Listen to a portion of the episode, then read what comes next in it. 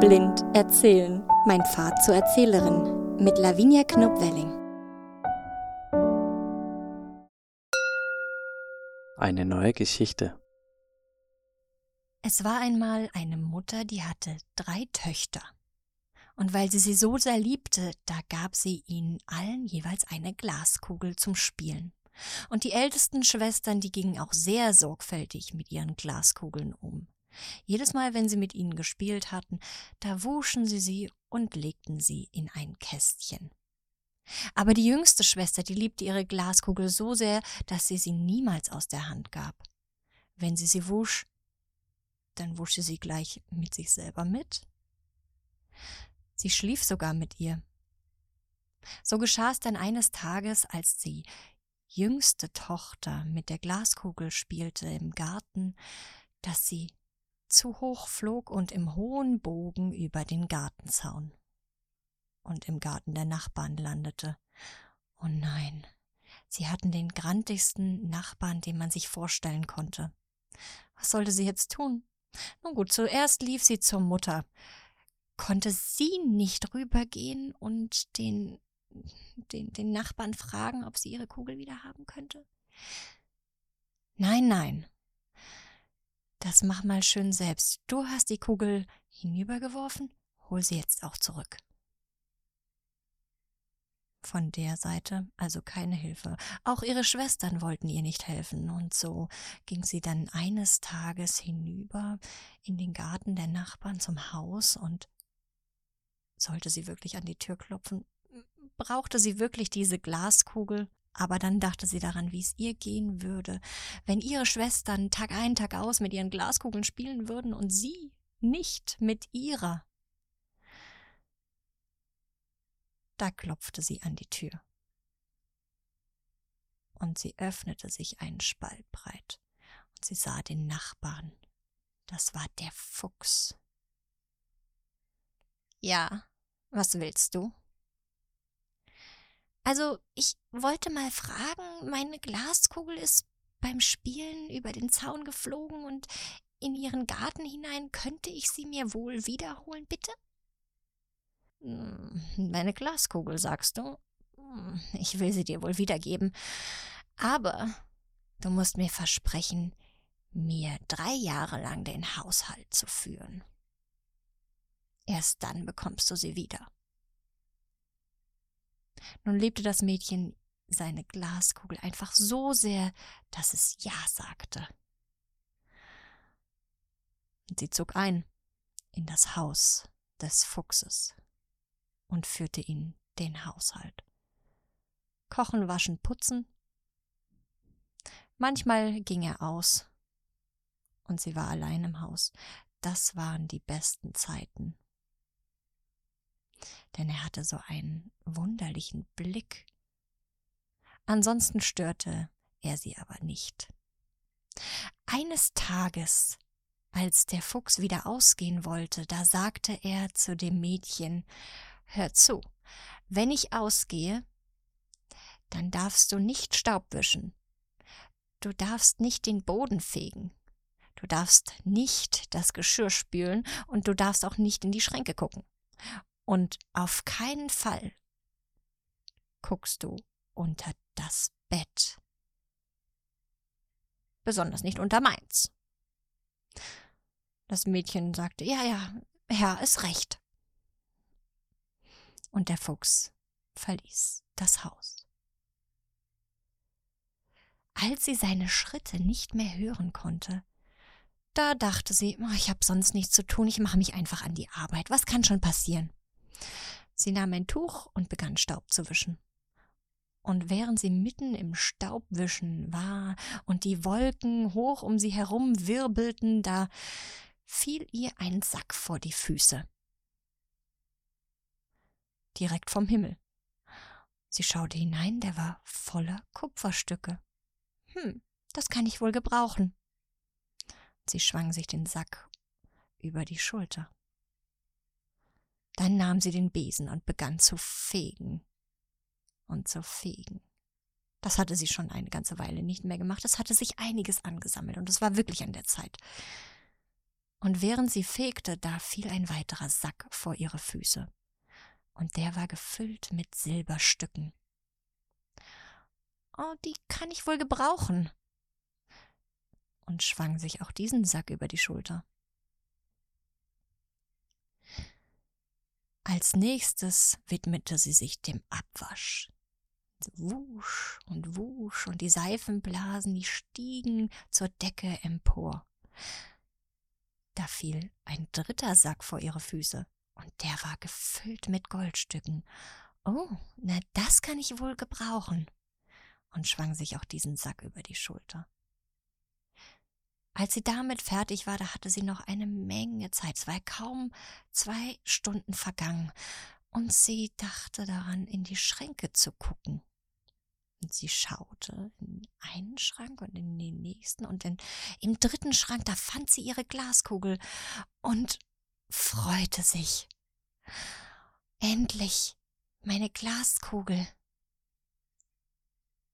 Jetzt muss ich hier nicht mehr arbeiten, und sie nahm die Glaskugel heraus und hielt sie liebevoll in ihrer Hand. Jetzt dachte sie, könnte sie eigentlich gehen, aber bevor sie geht. Da wollte sie noch unters Bett gucken.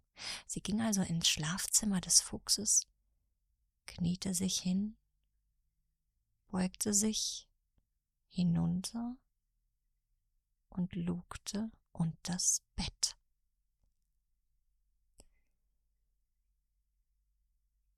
Da war der Fuchs. Sein Anblick erschreckte sie so sehr, dass sie aufsprang und mit allen ihren Säcken und ihrer Glaskugel aus dem Haus rannte. Und der Fuchs, der rannte ihr hinterher, aber er musste sich erstmal aus dem engen Bett zwingen. Darum hatte sie schon einen großen Vorsprung, war schon aus dem Haus hinaus und die Straße entlang. Und sie rannte und rannte und kam an einer Kuh vorbei, hielt kurz inne und sagte Kuh von mir, Kuh von dir, sag dem Fuchs, ich war nicht hier. Mu, sagte die Kuh, kein Wort. Das Mädchen rannte weiter und bald schon kam sie zu einem Esel. Esel von mir, Esel von dir, sag dem Fuchs, ich war nicht hier. Ja, kein Wort. Und das Mädchen rannte weiter. Und als nächstes, da traf sie eine Ziege. Ziege von mir, Ziege von dir, sag dem Fuchs, ich war nicht hier. Bah, kein Wort. Da lief sie weiter und weiter und weiter und kam an einem Huhn vorbei. Hund von mir, Hund von dir, sag dem Fuchs, ich war nicht hier. Back, back, kein Wort. Das Mädchen lief weiter und weiter und kam letztendlich an einer Eule vorbei. Eule von mir, Eule von dir, sag dem Fuchs, ich war nicht hier. Huhu, kein Wort. Und sie lief weiter. Der Fuchs, der war ihr dicht auf den Fersen, die Straße entlang und kam auch schon bald zur Kuh und sagte, Kuh von mir, Kuh von dir, war mein Mädchen gerade hier? Mu, gerade vorbei. Und er lief weiter und kam zum Esel. Esel von mir, Esel von dir, war mein Mädchen gerade hier? Ja, gerade vorbei. Und der Fuchs lief weiter und kam zur Ziege. Ziege von mir, Ziege von dir, war mein Mädchen gerade hier? Bah, gerade vorbei. Da lief er weiter und kam zum Huhn. Huhn von mir, Huhn von dir. War mein Mädchen gerade hier? Back, back. Gerade vorbei. Und letztendlich kam der Fuchs auch zur Eule und sagte, Eule von mir, Eule von dir, war mein Mädchen gerade hier? Huhu, gerade vorbei. In welche Richtung ist ihr denn gelaufen? Huhu, über den Zaun und das Feld und in den Wald hinein. Huhu. Da lief der Fuchs und sprang über den Zaun und rannte übers Feld und stürzte in den Wald hinein und lief und lief. und lief bis zur nächsten Stadt und aus der Stadt wieder hinaus und lief und lief. Ja, tatsächlich lief er so lange, bis er nicht mehr konnte. Aber das Mädchen, das fand er nicht. Denn das Mädchen war gar nicht über den Zaun, das Feld und in den Wald hineingelaufen. Das Mädchen hatte sich im Gebüsch versteckt und den Fuchs verschwinden sehen. Von dem ganzen Gold, den Silberstücken und dem Kupfer, da kaufte sie sich einen Bauernhof und lebte dort glücklich mit der Kuh, dem Esel, der Ziege, dem Huhn, ja und sogar mit der Eule und natürlich mit ihrer Glaskugel. Übers Erzählen. Ich habe dieses Märchen auf der Webseite goldscales.org gefunden. Dort stand es unter den englischen Märchen.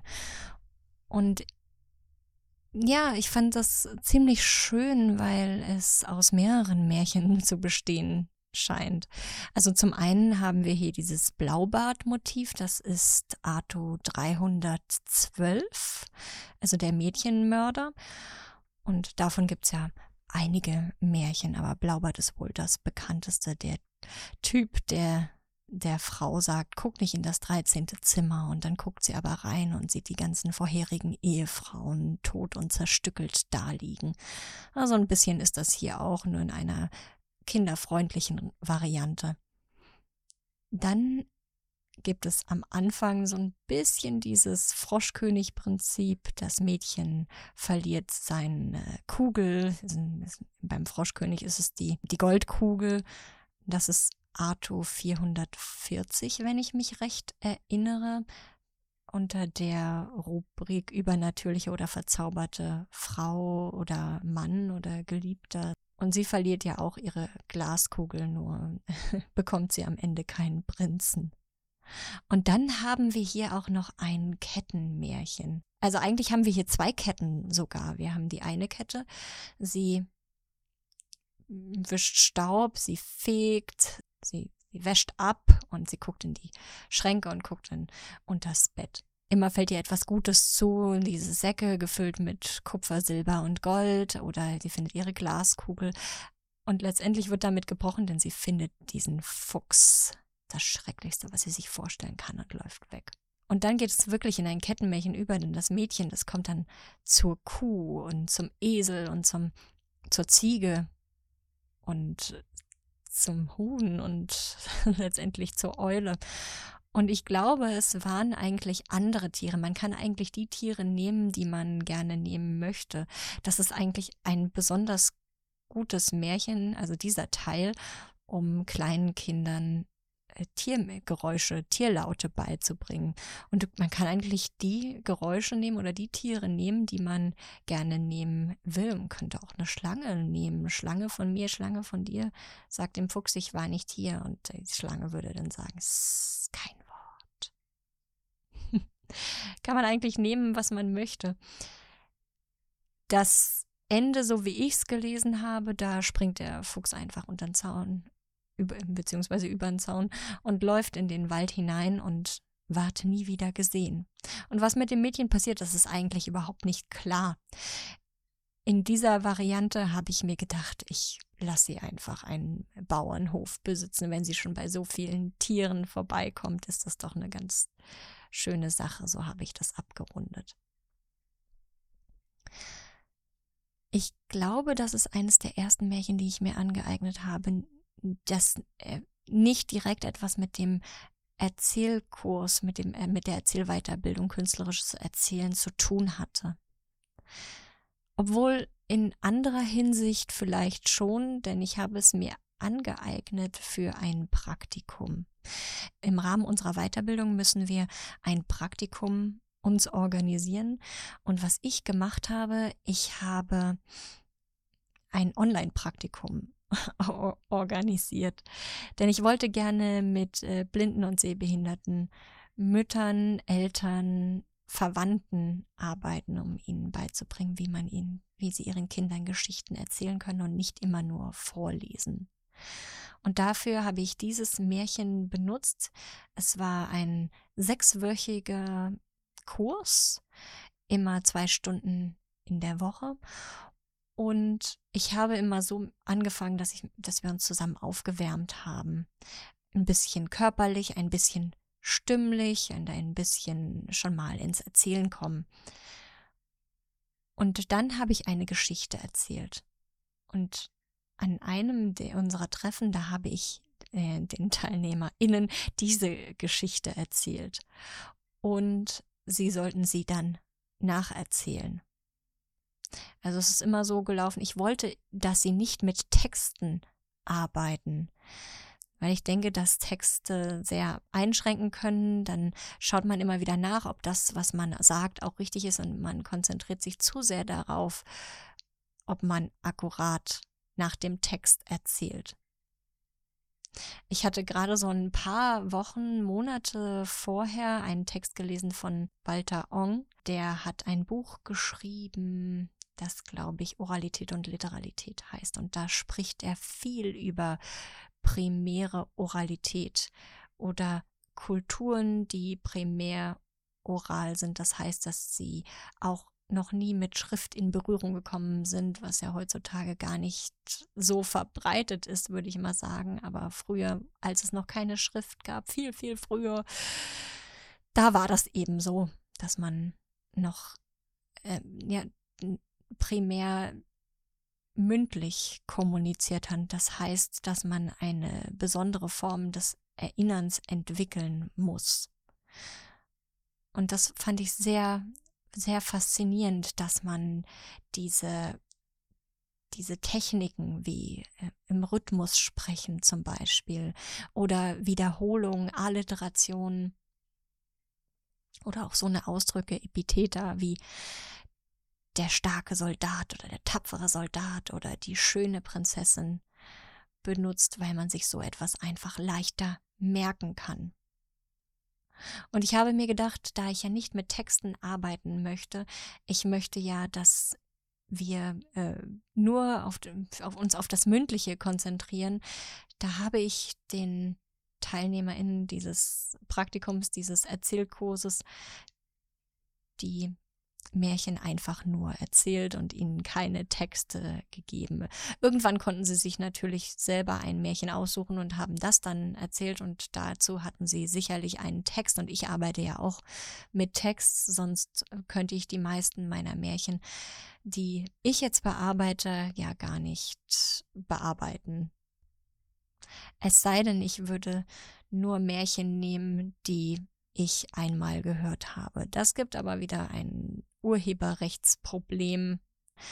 Deswegen ist es oft hilfreich, nochmal den Text zu finden. Aber trotzdem war ich sehr überrascht. Das hat sehr gut geklappt. Die Leute haben mitgemacht, die Leute konnten sich den Text merken, also sie konnten sich das Märchen merken und sie konnten es gleich danach auch wiedergeben. Und ich glaube auch, dass das eine gewisse Art von Freiheit gibt. Also das habe ich selber bei mir erlebt, wenn ich ein Märchen nur einmal gehört habe und es dann wiedergeben konnte, dass ich dann einfach mehr von mir selber hinzufügen konnte, ohne ein schlechtes Gewissen zu haben. Ich habe ja keinen Text, auf den ich zurückgreifen kann. Da kann ich die Geschichte auch so erzählen, wie ich es möchte. Und das gibt einfach eine große Freude einfach am, am Erzählen, eine große Freiheit. Denn ansonsten war ich auch immer ein Mensch und bin immer noch ein Mensch, der einfach sehr gerne akkurat etwas wiedergibt. Und das kann ja zu Frustration führen, da man einen Text nie hundertprozentig wiedergeben kann, ohne ihn gleich auswendig zu lernen. Das gibt aber eine sehr, eine sehr große Einschränkung in der Freiheit des Erzählens. So viel erstmal für heute.